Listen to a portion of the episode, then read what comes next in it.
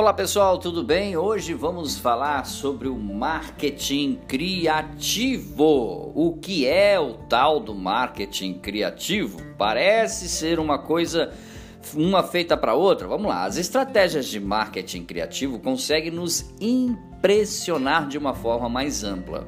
Um comercial de TV que te faz dar gargalhadas, com o anúncio do YouTube, por exemplo, que prende a audiência ou uma ação nas ruas que tira as pessoas da sua rotina, são alguns exemplos que chamam a atenção.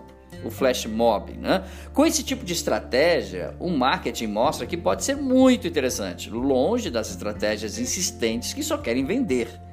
E diga-se de passagem, esse tipo de estratégia já é considerada suicida. Tentar vender sem conquistar. Mas o que é o, o marketing criativo?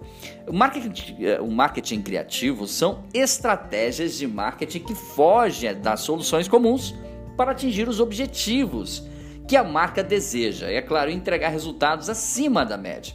Não é fácil reconhecer estratégias de marketing criativo que deram certo, ok? Não é difícil reconhecer essas estratégias. Elas são aquelas ações que surpreendem o mercado, que fazem você parar para prestar atenção e conseguem impactar pela emoção, ok? É, mas, claro, nem sempre o consumidor percebe a criatividade do marketing. As marcas também podem criar estratégias criativas de preço ou distribuição dos produtos, por exemplo.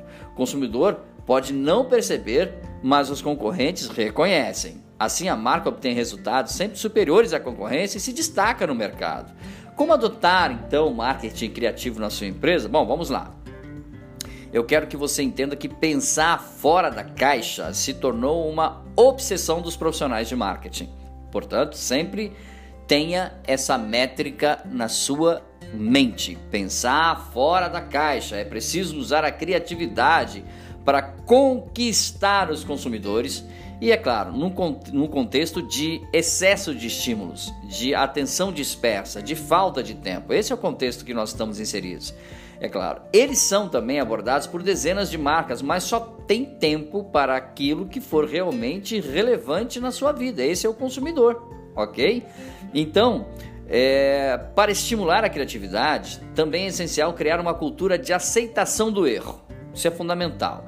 Em um ambiente em que falhas são atacadas e punidas, os colaboradores não se sentem à vontade para sugerir ideias que podem não funcionar. Então, sempre quando você sentar com a sua equipe, entenda que é preciso é, trabalhar com o erro.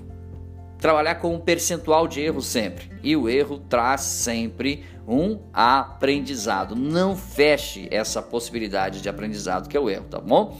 E é claro, né? portanto, o marketing criativo depende de uma cultura organizacional que propicie e estimule a criatividade, mesmo errando.